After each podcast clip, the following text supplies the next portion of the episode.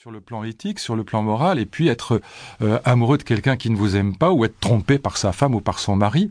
Et même, je dirais, la question de l'ennui et de la banalité de la vie quotidienne n'a rien à voir avec la morale. Là encore, on peut vivre moralement et être très généreux, très respectueux des autres, et puis s'ennuyer dans la vie et trouver que toujours la même femme dans le même lit, toujours le même homme dans le même lit, toujours les mêmes nez au milieu des mêmes figures, c'est barbant tout simplement, et que métro, boulot, dodo, c'est ennuyeux.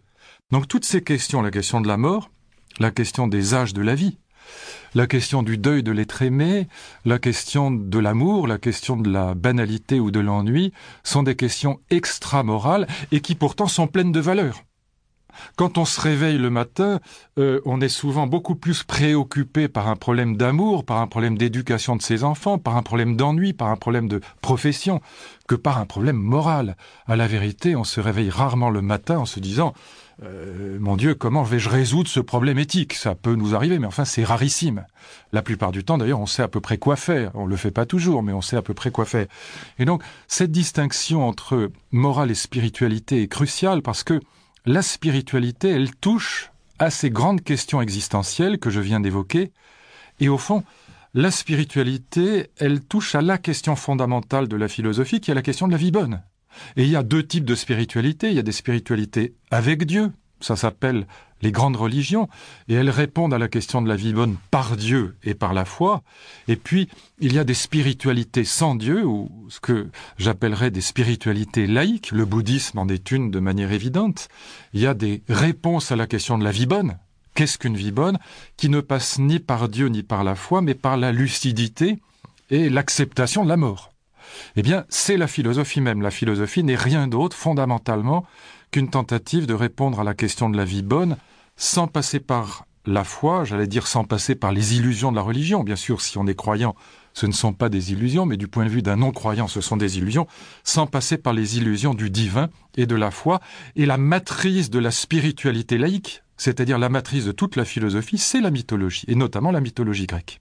Et c'est ce que je voudrais montrer dans ce premier exposé en évoquant deux grands mythes fondateurs, les deux plus anciens de toute l'histoire euh, écrite, de toute l'histoire euh, euh, de la littérature et de la philosophie, le mythe de Gilgamesh, qui n'est pas un mythe grec, mais qui aura une très grande influence sur la mythologie grecque, et même sur la Bible, comme on le verra tout à l'heure, le mythe de Gilgamesh, et puis le mythe d'Ulysse, ou plus exactement, si on veut pas appeler ça des mythes, l'épopée de Gilgamesh et l'épopée d'Ulysse.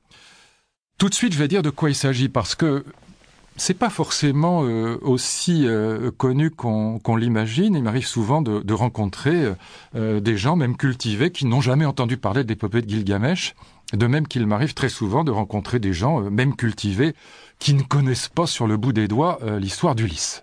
Alors je vais raconter ces deux histoires, l'épopée de Gilgamesh d'un côté, l'histoire d'Ulysse de l'autre, en faisant comme si vous n'y connaissiez rien et en reprenant les choses à zéro, et pour essayer non pas de me perdre dans les anecdotes, parce qu'il y en a une infinité dans ces épopées, surtout dans celle d'Ulysse, mais pour essayer d'en tirer euh, la signification la plus profonde qui est absolument passionnante et qui touche encore une fois à cette question de la spiritualité laïque, c'est-à-dire à cette question de savoir ce qu'est une vie bonne pour les mortels. Je commence par l'histoire de Gilgamesh. Il faut rappeler d'abord que cette histoire, cette épopée, c'est la première œuvre littéraire de l'histoire de l'humanité. Nous n'en connaissons pas d'autres avant, c'est la première. Elle est magnifique, elle est écrite en vers, elle est, elle est absolument sublime. Cette euh, première histoire, euh, cette première épopée, ce premier poème, euh, c'est la première œuvre littéraire, encore une fois, dans toute l'histoire de l'humanité, et en même temps, comme on va voir, c'est aussi une œuvre philosophique même si c'est un récit, même si ça prend une forme littéraire, la forme d'une épopée, la forme d'une aventure, c'est un récit philosophique et il y a une signification extrêmement profonde. Cette œuvre a été écrite on ne sait pas par qui, on n'en connaît pas l'auteur, mais c'est un petit peu la même chose avec Homère, puisqu'on ne sait pas vraiment qui est Homère, c'est la fameuse question homérique. Et cette œuvre, cette épopée, euh, qui raconte donc l'histoire de Gilgamesh, je vais vous dire dans un instant qui est Gilgamesh, eh bien, cette épopée, elle a été écrite euh, vraisemblablement au XVIIIe siècle avant Jésus-Christ. C'est-à-dire, c'est très très ancien. Les premières versions sont écrites en sumérien, euh, donc une langue très difficile, très complexe. Et la version la plus complète, la version qu'on a retrouvée dans la ville de Ninive, euh, elle a été écrite vraisemblablement un petit peu plus tard.